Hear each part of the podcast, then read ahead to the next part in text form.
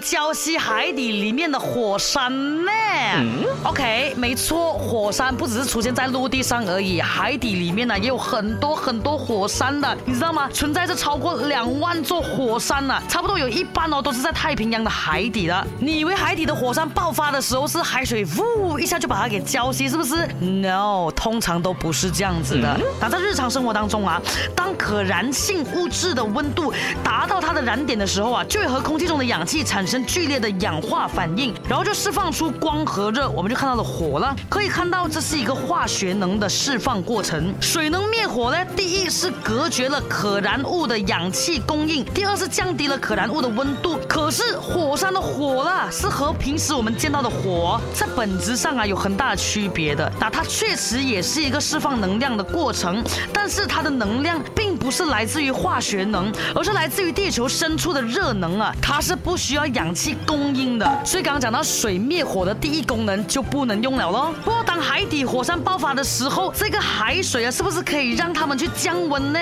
是可以的。可是你无法想象那些岩浆啊，温度是多么多么的高啊，海水是没有办法在短时间内去帮它给降温的，所以就出现了海底有燃火的这个现象啦。这个画面太神奇了呀！不要每跟人家吵架的时候就讲水火不相容，很多事情都没有绝对的。OK，你看像海底的火山跟海水啊都可以相容了，一定是你自己啊脾气不好要跟别人吵架了，是不是？是不是？那我讲对哦，是不是？